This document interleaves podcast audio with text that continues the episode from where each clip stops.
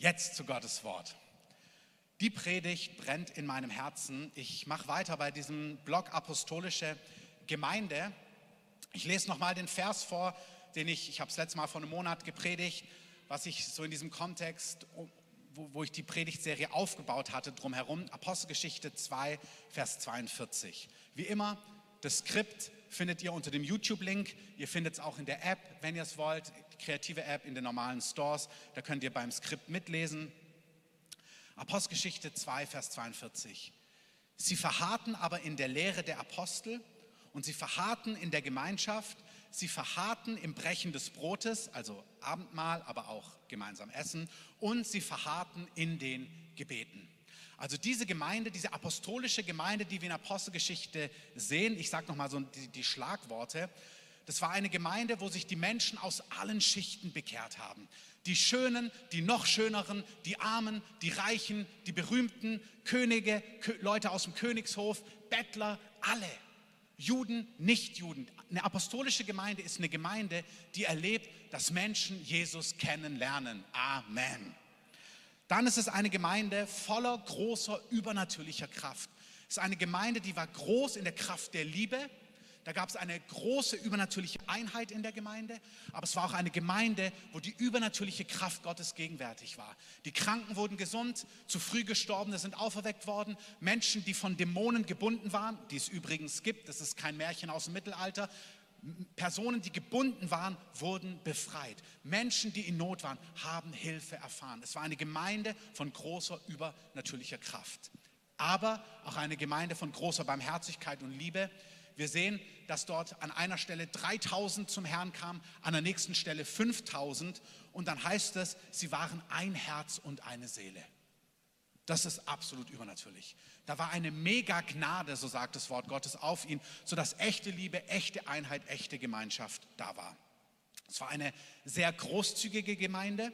Ähm, sie waren finanziell wirklich großzügig miteinander. Sie hatten ähm, von der Gesellschaft waren sie gefürchtet und geachtet. Sie hatten da ein gutes Standing. Es war ein Haus von echter Gemeinschaft. Dazu werde ich mehr sagen, noch in den Wochen bis zum Jahresende anstellen. Es war ein Haus von Lehre, da war apostolische Lehre zu jedem Themenbereich vorhanden. Es war ein Haus des Gebets und all das könnt ihr nachlesen in Apostelgeschichte 1 bis 5. Das ist, was wir gesprochen haben. Also diese Gemeinde, die so übernatürlich, herrlich, kraftvoll, vollmächtig, liebend war und voller Gemeinschaft, war eine Gemeinschaft, die hatte Sie war in der Lehre beständig, in der Gemeinschaft, im Brechen des Brotes und in den Gebeten. Und heute möchte ich einen weiteren Aspekt davon rauszoomen. Und ich verrate euch den Kern meiner Predigt, um das, was es heute geht, jetzt gleich am Anfang. Ich sage euch gleich, das ist, was ich möchte, dass ihr es mitnehmt. Das heißt, wenn ihr dann irgendwo während der Predigt mal lange wohin müsst oder eure Kinder quengeln oder ihr irgendwie zu lang wach wart und wegknickt und dann sagt, was war nochmal die Predigt, dann könnt ihr euch den einfachen, den Satz jetzt am Anfang, diese Kernaussage, die könnt ihr euch merken. Darum geht es mir in der ganzen Predigt. Und dann möchte ich euch nur vom Wort Gottes darlegen, warum es so ist und warum es so Sinn macht.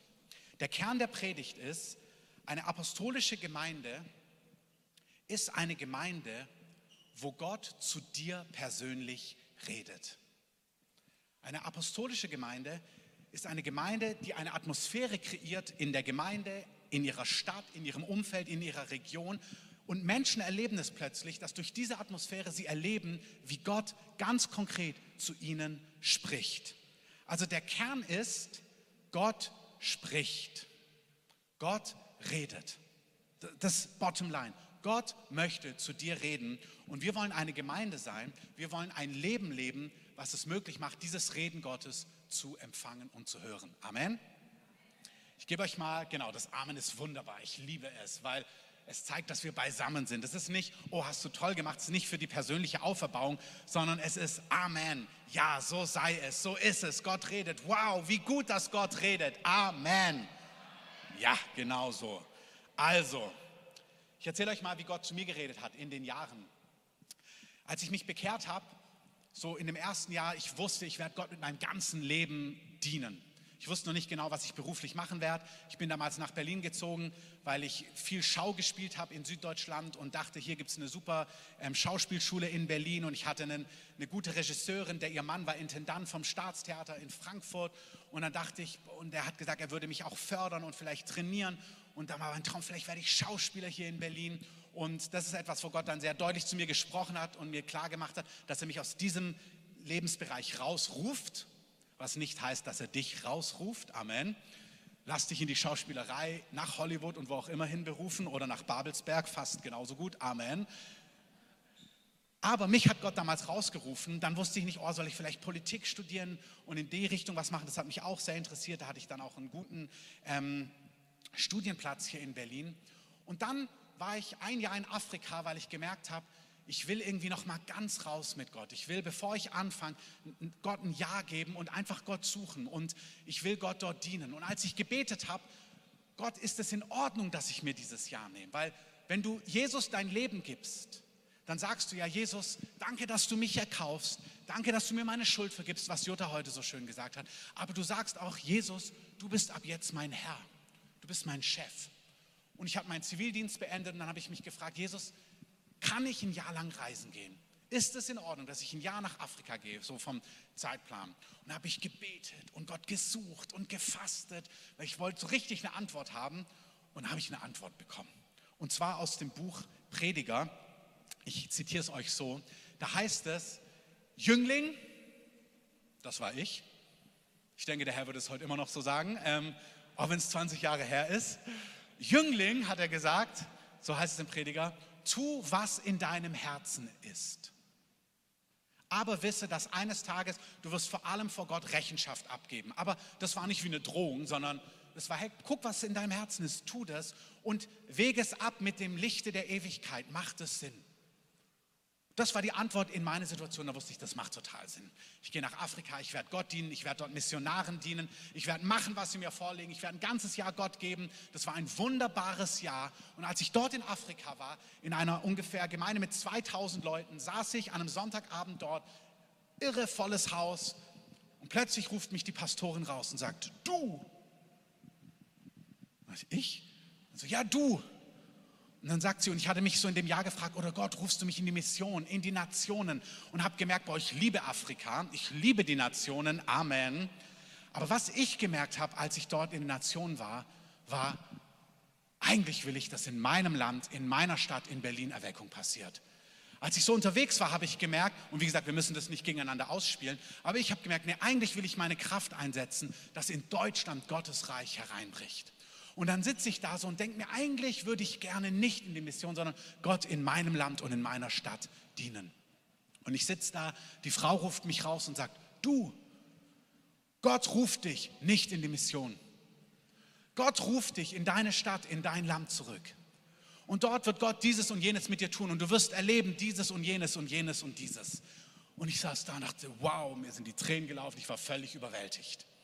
Am nächsten Tag bin ich in Kapstadt das ist ein Hauptbahnhof wie bei uns. Das Schöne ist, wenn ein Land so viele Christen hat wie Deutschland in nicht wenigen Jahren, Amen, dann gibt es sogar am Hauptbahnhof einen christlichen Buchladen. Oder der normale Buchladen hat richtige christliche Bestseller, was echt cool ist. Ähm, ich habe mir letztens, als ich über Südafrika vor zwei, drei Jahren zurückgeflogen bin, habe ich mir am, am, Flughafen in Johannesburg in einer normalen Buchhandlung so ein christliches ähm, Buch gekauft über so Lebenstransformation, gerade von Menschen, die aus so verschiedenen sexuellen Hintergründen kommen. Und dann wusste ich, das ist ja oft ein Thema, wo Leute auch dann ein bisschen so vielleicht sehr dynamisch drauf reagieren, habe ich das Buch quasi so hingelegt, dass sie so direkt klicken kann, so ähm, einfach nur so klick, klick und dann sagt, was es kostet, ohne unbedingt jetzt über den Titel zu stolpern. Und dann nimmt sie das so und guckt sich so an und sagt so, Isn't Jesus awesome? Also ist Jesus nicht wunderbar? Da habe ich mir gedacht, oh yes, he is awesome. Halleluja. Das ist doch stark. Das ist, wenn ein Land voll von Menschen ist, die Jesus lieben. Amen. Vor 20 Jahren in Kapstadt bin ich in einen christlichen Buchladen am Hauptbahnhof und ich laufe in diesen Buchladen rein. Ich übertreibe nicht, fünf, sechs, sieben, acht Meter weiter hinten guckt die Verkäuferin zur Tür, sieht mich reinkommen und kippt hinter dem Tresen um. das hatte ich bis dato noch nie erlebt. Ich bin hingerannt, weil ich dachte, die wäre ohnmächtig geworden. Und dann zittert sie auf dem Boden und sagt, Gott ruft dich nicht in die Mission, sondern in deine Stadt, in dein Land zurück. Und der Heilige Geist wird dieses und jenes tun. Es wird kein Limit im Heiligen Geist für dein Leben geben. Da dachte ich so, oh wow. Uhu. Im Alten Testament, wenn der Geist Gottes auf Menschen kommt, wenn man sich darüber fragt, dann sieht man manchmal, der Geist Gottes kam auf die Leute und sie fielen zu Boden und sie weissagten. Genau das hat die Frau gemacht. Ich dachte, wow, Gott hat schon wieder geredet zu mir. Wie gut. Bin ich zurückgekommen nach Berlin mit dieser Berufung. Und dann bin ich, habe ich mich entschieden, ich kürze es ab, auf die Bibelschule zu gehen, habe angefangen zu träumen in Gemeindegründung, in Gemeindebau. Und dann war ich in einem anderen Gottesdienst zu Gast und da war ein Prophet. Und dann hat der Prophet mir gedient und hat er gesagt, Young Man oder Son, also so dieses typisch prophetische, Young Man, junger Mann, Son, Sohn. Und dann hat er gesagt, du wirst, der kannte mich überhaupt nicht, er hat gesagt, du wirst Gemeinde bauen. Aber davor wirst du Gemeinde bauen. Und ich sage, okay, mit deinen Händen. Du wirst ein Gemeindegebäude bauen und Gott wird sich, wird dich mit deinen Händen versöhnen. Ich so, okay, also du kennst mich jetzt nicht. Ich wusste genau, was er meint. Die Bibelschule war ein paar Wochen alt. Ich bin jeden Morgen zur Bibelschule gelaufen und auf meinem Weg zur Bibelschule war eine Baustelle. Und jeden Morgen habe ich da diese Bauarbeiter gesehen und habe mir gedacht, oh Gott, ich danke dir so sehr, dass ich in der Bibelschule bin. Weil Bauarbeiten und so Handwerk und mit den Händen und Schrauben und Schleifen und bla bla bla, das ist überhaupt nicht, was ich gut kann. Und das kann ich nicht und das mag ich nicht und das fordert mich heraus und es stresst mich und so weiter und so fort. Und ich habe wirklich tagelang, wochenlang Gott gedankt, oh danke, dass ich auf der Bibelschule bin und dass ich einfach das jetzt nicht machen muss. Und dann kommt dieser Prophet und sagt, du wirst Gemeinde bauen, aber davor wirst du Gemeinde bauen mit deinen Händen und Gott wird dich mit deinen Händen versöhnen. Ich sage, okay. Und ich wusste schon, was er meint. Ich war damals in der Gemeinde auf dem Weg und ein paar Wochen später hieß es, ja, wir haben hier dieses große Bauprojekt und ihr Bibelschüler seid herzlich eingeladen, hier mitzuarbeiten und dann wusste ich schon, oh, ich hätte diesen Aufruf überhört, glaub's mir. Aber mit diesem Reden Gottes wusste ich plötzlich, oh nee, das geht an dich, ich kann das jetzt nicht ignorieren. Dann habe ich mich entschieden, okay, ich werde da mitarbeiten. Dann gab es zwei Teams. Ein Team war Elektrik, das andere war Trockenbau. Das waren so die großen Teams, wo man mitmachen konnte. Und dann habe ich mitbekommen, dass einer das Trockenbauteam leitet und das war jemand aus meiner Bibelschulklasse und das war irgendwie die einzige Person, mit der ich nicht wirklich gut konnte. Keine Ahnung warum. Also war ein Mitschüler und ich habe hab eigentlich alle gemocht, aber ihn habe ich, irgendwie hat er mich gestresst. Keine Ahnung warum. Habe ich so gebetet, Herr, in welches Team soll ich gehen? Und dann habe ich gemerkt, nee, der Herr sagt, in dieses Team von ihm dann habe ich gesagt, gut, das mache ich. Ich gehe in sein Team und habe auch, ich muss ehrlich sagen, ich habe auch gemerkt, ich möchte dorthin gehen, weil ich möchte nicht, dass mich irgendjemand stresst. Ich weiß gar nicht, warum er mich stresst und ich möchte nicht irgendwas in meinem Herzen haben, irgendwie an Distanz zwischen Brüdern und Schwestern. Also ich muss das, es ging, glaube ich, mehr von mir aus wie vom Herrn, aber doch, ich wollte in sein Team, das war schon so. Und der Herr fand die Idee aber auch gut. Amen. Ich bin dann in sein Team gegangen und habe dort mitgearbeitet und habe mich entschieden, ihm zu dienen, meine Aufgabe dort zu tun, mich mit meinen Händen zu versöhnen und ich musste mich wirklich mit meinen Händen versöhnen. Und ich habe mich entschieden, ihm zu dienen und ihm zuzuarbeiten und ihm so leicht wie möglich zu machen und so ein richtig guter Mitarbeiter zu sein. Es gibt nämlich auch echt anstrengende Mitarbeiter. Also wir haben keine bei uns in der Kreativen, aber wirklich nicht. Aber da draußen gibt es schon auch anstrengende Mitarbeiter. Nicht bei uns. Ähm, und ich wollte ein richtig guter Mitarbeiter sein. Und habe ich das gemacht, anderthalb Jahre, auch das kürzlich zusammen. Und nach anderthalb Jahren Bau, wo ich gebaut habe, was sehr herausfordernd war für mich an vielen Stellen, an vielen Stellen, das erzähle ich zu einer anderen Zeit, aber es war für mich Treue, es war für mich Treue im Kleinen, es war für mich Treue gegenüber dem, was Gott zu mir gesagt hat. Es war darin mein Bestes geben, nicht das lässig zu machen, sondern es gut zu machen, es exzellent zu machen, heranzureifen, zu optimieren und das habe ich gemacht. Und nach anderthalb Jahren hatte ich einen Traum. Und in dem Traum hat Jesus zu mir gesagt, weil du treu im Kleinen warst, werde ich dich jetzt über Meer setzen, hat mir Essen in die Hand gegeben und hat gesagt, ab jetzt wirst du Nahrung austeilen. Und danach ging es los, dass Gott mir die Türen geöffnet hat in den geistlichen Dienst, in erste Schritte, wo einfach das losging. Da habe ich gemerkt, wow, das ist so stark, Wenn Gott redet, wenn Gott zu dir und zu mir redet und sagt, ich nehme dich bei deiner Hand. Und wenn du zu mir gehörst, dann führe ich dich in ein Leben hinein. Ich habe was zu sagen über geistliche Dinge. Ich habe was zu sagen zu dir persönlich, zu deinem Charakter, wo ich dich bauen möchte, wo ich dich schleifen möchte, wo ich dich trösten möchte, wo ich dich küssen möchte, wo ich dich korrigieren möchte, wo ich dich ermutigen möchte. Egal was. Gott hat einen Plan und Gott ist ein Gott, der redet und Gott liebt es zu dir und zu mir zu reden. Wer es glaubt, sagt Amen. Amen. Ich könnte jetzt viel weitere Sachen erzählen, was Gott noch zu mir gesprochen hat. Gott hat mich überführt durch sein Wort, zu mir geredet, mir Dinge gezeigt. Gott hat mich durch Träume überführt. Gott hat mich durch Träume geheilt. Im Multiplikatorenkurs erzähle ich an mehreren Stellen, wie Gott einfach mein Leben gebaut hat. Ganz oft durch sein Reden, durch sein Wort, durch prophetische Personen, durch Brüder, durch Schwestern, aber auch durch Träume, durch übernatürliche Momente. Und ich habe erlebt, es ist köstlich, dass Gott redet, weil das macht den ganzen Unterschied. Wie gesagt, in a nutshell, Gott redet. Das ist die Predigt. Gott redet. Ich verrate dir gleich noch, was wichtig ist von unserer Seite, aber wenn du dir das nicht merken kannst, Gott redet und das ist eine gute Sache. Amen. Ein paar Bibelstellen dazu. Für die, die im Skript mitlesen, wir sind bei A7. Psalm 107, da heißt es, sie schrien zum Herrn in ihrer, um Hilfe in ihrer Not. Aus ihrer Bedrängnis rettete er sie. Er sandte sein Wort und heilte sie. Wenn du in Not bist, wenn du in herausfordernden Situationen bist, finanziell, emotional, körperlich, Krankheit, Berufung, Ehe, was auch immer, schrei, rede zu Gott, rufe zu Gott. Gott wird antworten. Er sandte sein Wort und rettete sie. Amen. Jesaja 55, 11, ich liebe euch. Jesaja 55, 11. So wird mein Wort sein, das aus meinem Mund hervorgeht. Es wird nicht leer zu mir zurückkehren, sondern es bewirkt, was mir gefällt und führt aus, wozu ich es gesandt habe. Amen. Wirklich, man kann da gar nicht, genau, man kann da gar nicht schweigen. Ey, das ist wie, also einer, mein, mein jüngster Sohn, wenn der früher, wenn es was Köstliches zu essen gab, eigentlich bei jedem Essen saß er so da, die ganze Essen.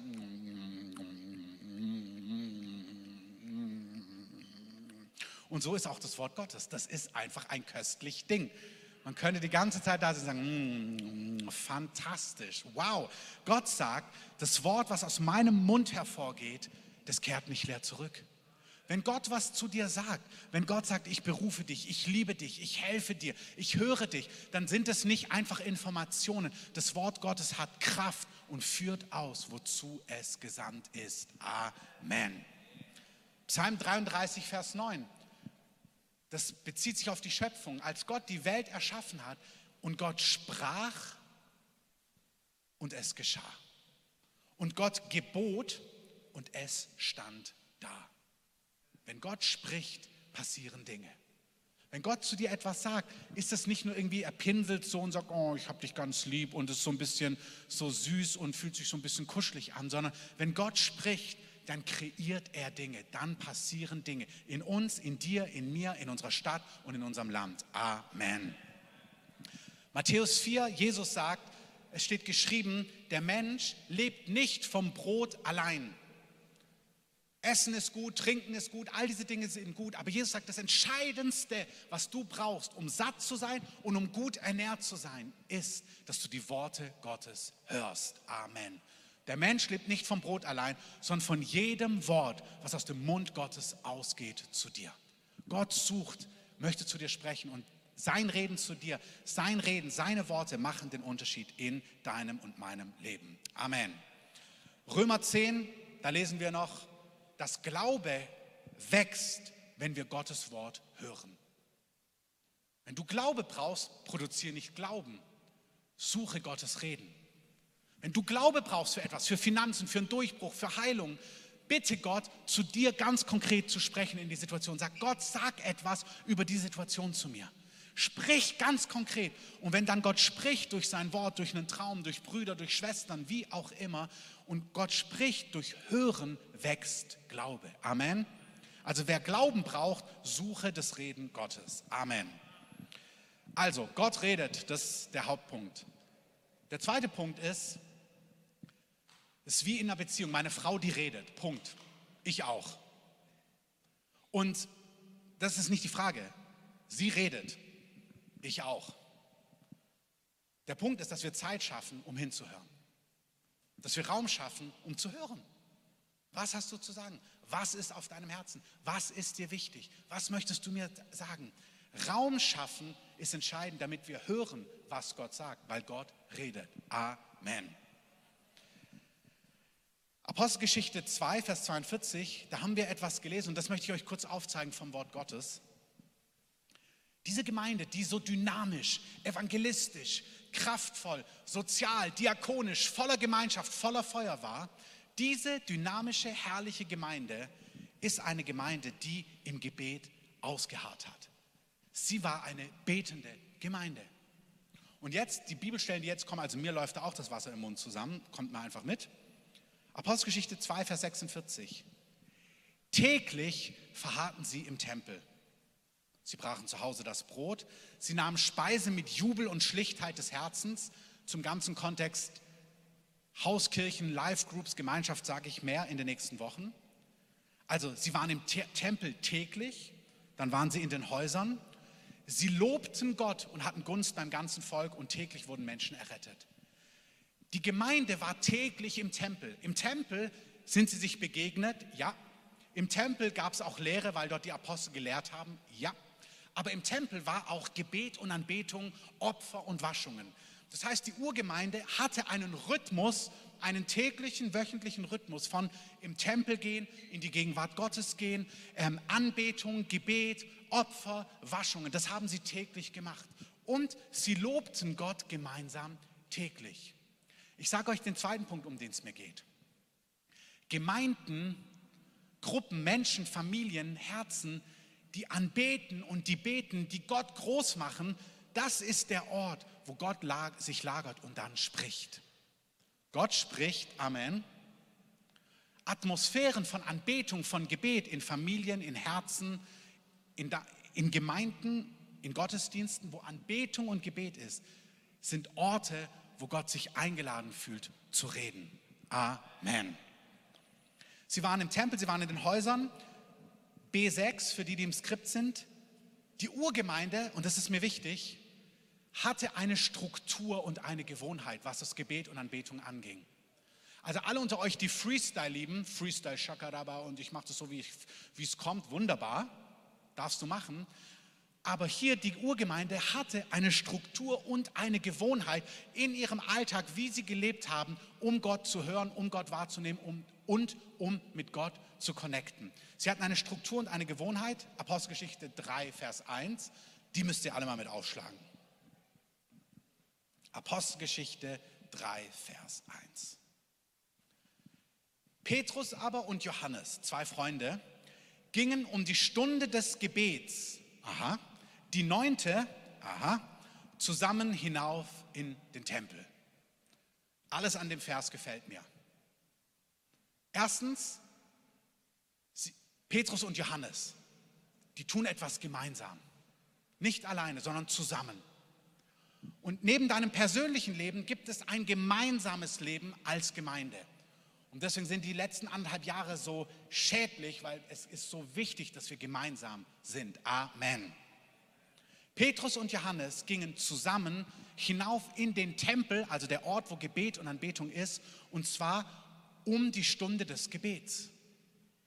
Das Judentum damals hatte eine Stunde des Gebets. Es gab verschiedene Zeiten, aber hier wird eine herausgegriffen um die neunte Stunde. Das ist drei, vier Stunden vor Sonnenuntergang, an anderer Stelle mehr dazu. Aber es gab eine konkrete Uhrzeit und um diese neunte Stunde haben die beiden sich aufgemacht zum Tempel. Und das war kein Zufall, das war ihr Rhythmus.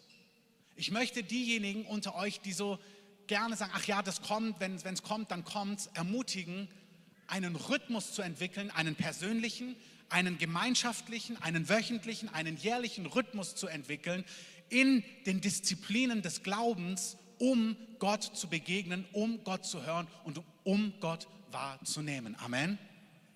Die Jünger hier sind um die neunte Stunde, die Stunde des Gebets, nach ihrer Tradition, nachdem wie sie es kannten, haben sie sich aufgemacht zum Tempel. Wenn ihr weiterlest, Apostelgeschichte 3, das nächste, was passiert, ist, dass der Lahme, der dort seit Jahren sitzt, spektakulär geheilt wird. Und wisst ihr, was daran so genial ist? Sie machen etwas Gewöhnliches, Alltägliches und in ihrem gewöhnlichen, Alltäglichen, in ihrem Alltag passiert plötzlich das Außergewöhnliche.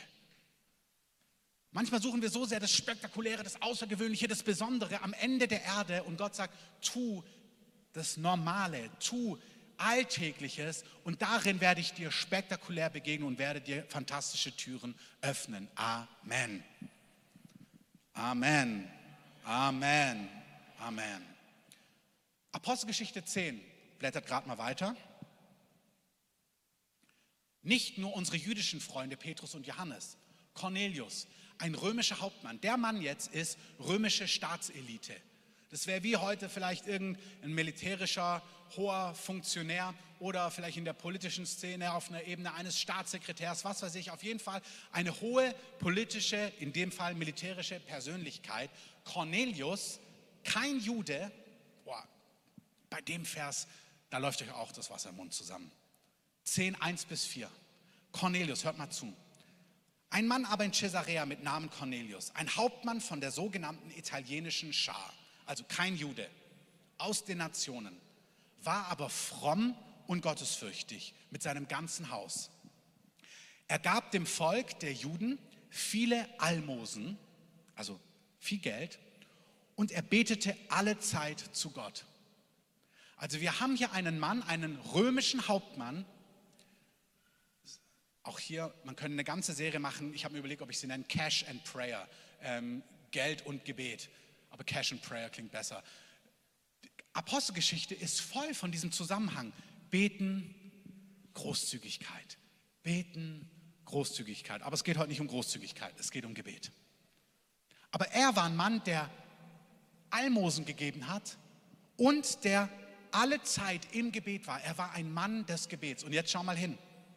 Vers 3. Der sah in einer Erscheinung ungefähr um die neunte Stunde des Tages. Was ist die neunte Stunde? Das ist die Stunde des Gebets. Selbst die Engel wissen, boah, um die neunte Stunde, das ist eine Zeit, wo Menschen mich suchen, wo Leute in ihrer Struktur sich aufmachen, um mir zu begegnen. Und dieser Engel kommt und begegnet Cornelius. Es gefällt mir, dass Cornelius wahrscheinlich auch diesen Rhythmus übernommen hat und Gott stellt sich zu diesem Rhythmus. Er sagt nicht, oh, muss alles Free Flow, Heilig Geist, orchestriert sein, sondern, boah, du hast einen Rhythmus, du lebst den Rhythmus und Gott sagt, super, ich komme vorbei. Gott kommt zu Cornelius ungefähr um die neunte Stunde. Dann sagt er, also guckt euch das mal an. Der Engel sagt, Cornelius. Allein das finde ich schon eine Revolution. Wie cool ist das? Ein Engel kommt zu dir und sagt, Peter, Sabine, Harald, schön dich zu sehen. Der Engel kommt und spricht dich konkret an, Cornelius. Er aber sah ihn gespannt an, finde ich auch gut, und wurde von Furcht erfüllt und sagte, was ist Herr? Er aber sprach zu ihm, deine Gebete und deine Almosen sind hinaufgestiegen, Gott hat es gesehen. Der Engel sagt, ey, Gott hat deine Überweisungen gesehen.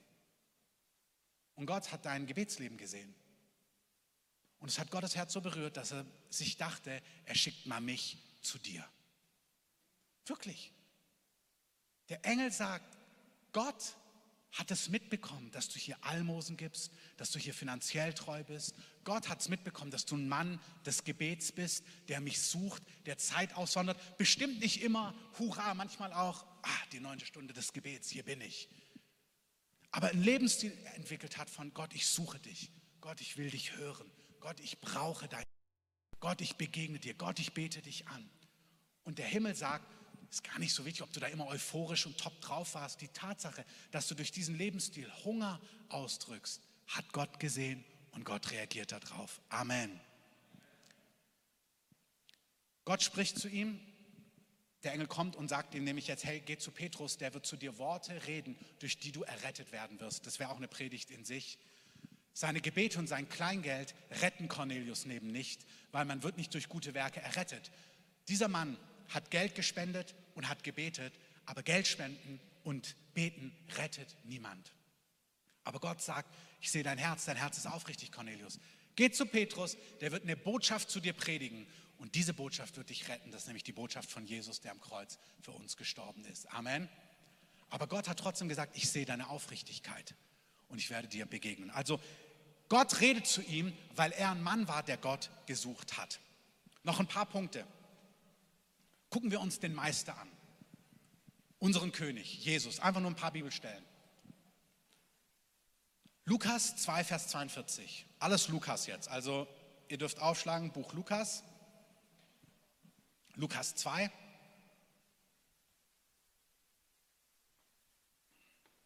Lukas 2, Vers 42. Als er zwölf Jahre alt war, ging Jesus mit seinen Eltern hinauf nach der Gewohnheit des Festes. Da gab es ein Fest und die Eltern sind jedes Jahr zu diesem Fest gereist. Das war jüdische Kultur. Ich sage gleich was zum jährlichen Rhythmus. Stichwort dreieinhalb, Klammer zu. Aber die hatten einen Rhythmus im Jahr. Und jedes Jahr ist man zum Fest nach Jerusalem gegangen. Und als sie dort waren, begegnet, aber Jesus sitzt jetzt im Tempel und er hat dort eine Begegnung mit den Schriftgelehrten. Er, sein, er wird sichtbar das erste Mal vor diesen Leuten und dann hat er eine Begegnung mit seinen Eltern, wo es einen Test, einen Charaktertest auch für ihn gibt, ob er sich seinen Eltern einordnet und unterordnet. Und Jesus besteht diesen Test, aber das ist nicht das Thema. Wir sehen, da gibt es eine Gewohnheit und die Gewohnheit positioniert ihn für ein außergewöhnliches Erlebnis. Vielleicht neben dem Gott redet, ist der zweite Punkt, Gewohnheiten, das Gewöhnliche positioniert dich für Außergewöhnliches. Das Gewöhnliche, das Alltägliche positioniert dich und mich für Außergewöhnliches. Amen. Also er ging nach seiner Gewohnheit jährlich zum Fest. Jetzt Lukas 4, Vers 16, einmal weiterblättern. Wieder Jesus. Er kam nach Nazareth, wo er erzogen worden war und er ging nach seiner Gewohnheit am Sabbattag in die Synagoge. Jesus ging jede Woche in den Gottesdienst nach seiner Gewohnheit. Ich meine es wirklich ganz ernst. Jeder ist mal unterwegs, jeder ist mal im Urlaub, jeder hat mal eine Hochzeit, jeder hatte mal eine Feier, Samstag, lange Nacht, gar kein Problem. Aber es ist eine total gute Angewohnheit, unser Zusammenkommen nicht zu versäumen. Amen. Ich möchte auch diejenigen einladen, die jetzt den Stream so genießen und den Latte Macchiato im Schlafanzug, God bless you. Ähm, aber wenn du in Berlin bist, komm zum Gottesdienst dazu. Sei mit uns zusammen. Lasst uns gemeinsam nach unserer Gewohnheit am Sabbat, heute Sonntag, zusammenkommen und Gemeinschaft haben. Amen. Jesus ging nach seiner Gewohnheit wöchentlich in den Gottesdienst. Und eines gewöhnlichen Gottesdienstes bekommt er eine Schriftrolle, öffnet die und liest vor, der Geist des Herrn ist auf mir. Er, er prophezeit eine Schriftrolle aus Jesaja und das geht um den Messias hier und er sagt, diese, diese Schriftrolle, diese Prophetie ist heute erfüllt. Und mit einem gewöhnlichen Samstag, er hat als gewöhnlicher Samstag begonnen, der Tag hat geendet damit, dass Jesus für seinen Dienst freigesetzt war und Zeichen und Wunder in seinem Leben begonnen haben. Im gewöhnlichen, jede Woche ist er in den Gottesdienst gegangen, weil dieser Gottesdienst hat alles für immer verändert. Jesus ging nach seiner Gewohnheit am Sabbat in die Synagoge. Lukas 22, 39. Jesus kurz vor seiner Verhaftung, bevor er ans Kreuz geht. Ihr haltet es noch aus für ein paar Minuten. Er ging hinaus und begab sich der Gewohnheit nach zum Ölberg. Jesus hatte eine Struktur, er hatte Orte, wo er gebetet hat. Jesus geht zum Ölberg. Also Jesus geht in den, zum jährlichen Fest, Jesus geht jede Woche in den Gottesdienst, Jesus hat einen Platz am Ölberg, einen Ort, der ihm gefällt, der ihn einlädt, wo er die Stadt überblicken kann, so dein Spot draußen in der Natur, wo du sagst, boah, da gehe ich hin, da kann ich Gott begegnen. Das hat Jesus nach seiner Gewohnheit getan. Das Interessante ist, dass weil er einen gewöhnlichen Rhythmus hatte, war er für außergewöhnliche Momente vorbereitet. Er war vorbereitet für seine Begegnung als Zwölfjähriger. Er war in der Synagoge, als sein Dienst begonnen hat. Und hier jetzt am Ölberg, sein Alltag am Ölberg hat dazu geführt, das nächste ist, er wurde verhaftet, er musste stehen, er musste überwinden und er war gekräftigt, weil er eine Gewohnheit hatte. Er konnte seine herausfordernden Zeiten gut, ähm, gut durchleben, weil er eine Gewohnheit im Leben mit Gott hatte. Amen. Das ist so. Wenn du einen Rhythmus hast, wenn du einen Lebensstil mit Gott hast, dann können außergewöhnliche Zeiten kommen, außergewöhnliche Herausforderungen. Da du eine, eine Stabilität hast in dir und in deiner Beziehung mit Gott, bist du in gewisser Form unerschütterlich. Und das ist eine richtig gute Sache. Amen.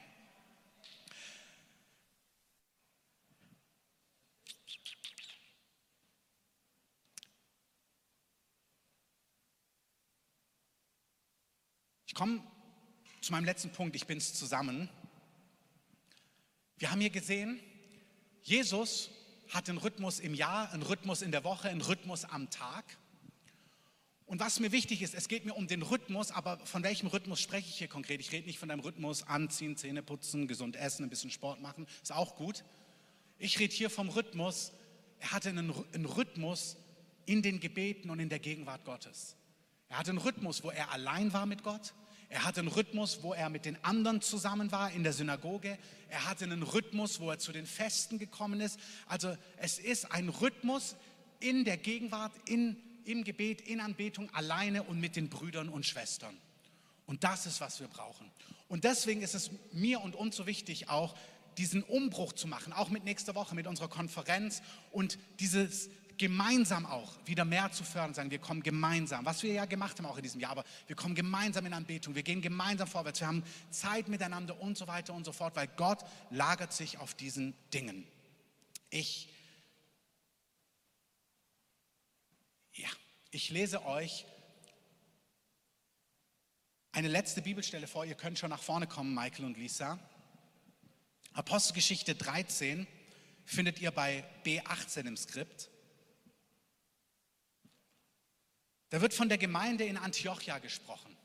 Auch hier wieder eine Gemeinde, die super dynamisch ist, die Missionare in die ganze Welt aussendet, die hat Propheten, da sind Lehrer, also es ist eine richtig vollmächtige Gemeinde.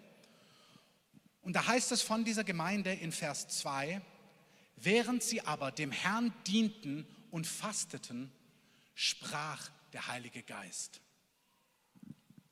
Einmal kurz alle hinhören. Jetzt für dich, stupst mal deinen Nebenmann an, sag's für dich. Stup's mal an, ist für dich. Du musst es hören. Während sie aber dem Herrn dienten und fasteten, sprach der Heilige Geist.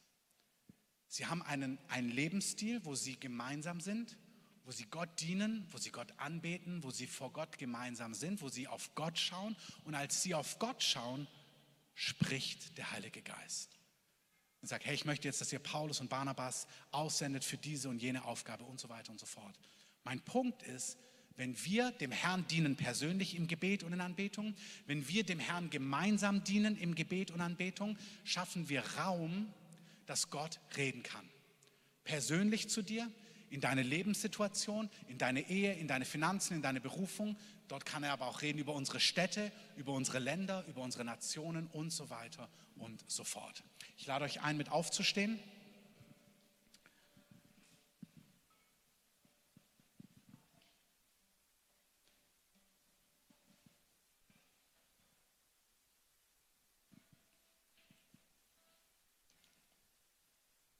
Vielleicht können wir dieses, können wir dieses würdig nochmal singen.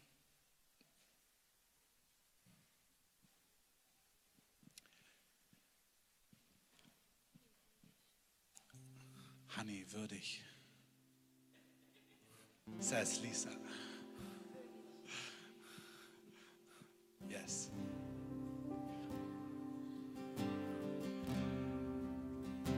Noch einen Augenblick. Mir geht es nicht um diese praktischen Dinge, die wir hier bei uns haben, aber mir geht es doch um diese praktischen Dinge, weil es mir um dich und um mich geht. Sonntags Lass uns unser Zusammenkommen nicht versäumen. Wie gesagt, jeder ist mal unterwegs, ist völlig klar. Aber das ist eine gute Gewohnheit. Deine persönliche Zeit, morgens, abends, mittags, finde einen Rhythmus für dich. Da, wo du Gott begegnest, wo du Gott anbetest, wo du betest, wo du im Wort bist, entwickle einen Rhythmus, damit du in Gott stark bist. Finde eine Art, probier das aus. Rede mit deinen Freunden darüber. Sag, hey, ich, ich will das auch lernen. Red darüber. Als ich angefangen habe, Gott morgens zu suchen, ich bin jedes Mal eingeschlafen über meiner Bibel. Wirklich. Ich bin dann früh morgens mal eine halbe Stunde früher aufgestanden, habe mir einen Vers genommen und gesagt, ich meditiere jetzt über den. Und beim Meditieren drei Minuten später, irgendwann bin ich aufgewacht, Triel. Und so, oh nee, schon wieder nicht. Und das hat, hat wirklich lang gedauert, bis ich das geschafft habe. Das war echt müßig. Ist auch egal, wie alt du bist. Du kannst damit anfangen mit 10, mit 11, mit 12. Fang nicht an mit 20. Fang als Teenager an. Wenn du das verstehst, was ich gerade rede, bist du clever genug, dann kannst du damit beginnen. Wenn du verstehst, was ich gerade sage, entwickel einen Rhythmus in deinem persönlichen Leben. Finde schöne Orte. Aber für mich bedeutet es auch, auch was wir als Gebetshaus machen. Ich bitte euch, die Mail durchzulesen. Ich werde auch diese Woche nochmal anschreiben. Wir haben ein Mandat gemeinsam, als, als Gemeinde vor Gott zu stehen, Tag und Nacht, in Anbetung und im Gebet. Einen Raum zu kreieren für unsere Gemeinde, aber auch für die Region, wo Gott sich lagern kann und übernatürlich wirken kann. Das ist unser Mandat. Und wir tragen das als Gesamtgemeinde zusammen. Wenn du mitmachen möchtest in diesem Gebetshaus, es sind um die 20 Schichten frei von 168, weil Leute rausgehen, das ist jedes Jahr so. Draußen im Foyer steht jemand und informiert dich darüber, wie kannst du mitmachen in dieser Gebetshausarbeit. Ich werde auch diese Woche nochmal eine Mail rumschreiben. Rede mit Gott darüber. Soll ich mich für ein Jahr committen? Eine Stunde die Woche oder zwei Stunden im Gebet, in Anbetung und so weiter und so fort vor Gott zu sein. Wenn du da Fragen hast, stell sie gerne draußen oder schreib uns eine Mail an Tag und Nacht. Aber lass uns diesen Rhythmus gemeinsam leben. Warum? Weil er Raum schafft für Gottes Reden. Und das Dritte, Dunja hat es ganz schön gesagt, oder das vierte oder das fünfte. Ähm, sowas wie unsere jährliche Konferenz, wie jetzt unsere dreieinhalb. Gott hat uns ein Mandat gegeben, über die Dynamik zu reden, wenn Jesus kommt. Das ist der eine Teil.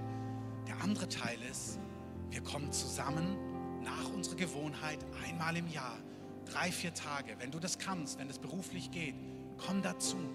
Sei dabei. Du kannst auch nur an einem Tag dabei sein, wenn es beruflich nicht anders geht. Oder einer Session oder die ganze Konferenz. Aber das ist nicht, wir machen ja nicht ein Event.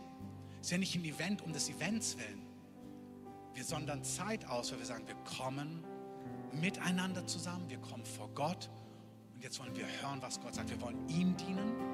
Während sie aber dem Herrn dienten, sprach der Heilige Geist. Er wird in dein Leben sprechen, er wird vielleicht über deine Berufung sprechen, vielleicht wird er über unser Land sprechen, über die Zeit, in der wir leben. Aber es sind heilige Momente. Wir suchen nicht Events und Aufgaben, die wir irgendwie organisieren können. Was wir machen ist, wir tun mit Hingabe, mit viel Kraft, mit Exzellenz, mit Mühe und Fleiß Raum schaffen, der Gott verherrlicht und ihm die Möglichkeit gibt, uns zu begegnen. Amen. Und natürlich kann Gott dir allein auf dem Ölberg begegnen. Ist er Jesus ja auch aber er kam auch zum Fest nach Jerusalem. Amen. Es ist nicht, wir müssen nicht das eine gegen das andere ausspielen. Persönlich, gemeinschaftlich, jährlich, wöchentlich, Gebetshaus, wie auch immer, finde deinen Rhythmus.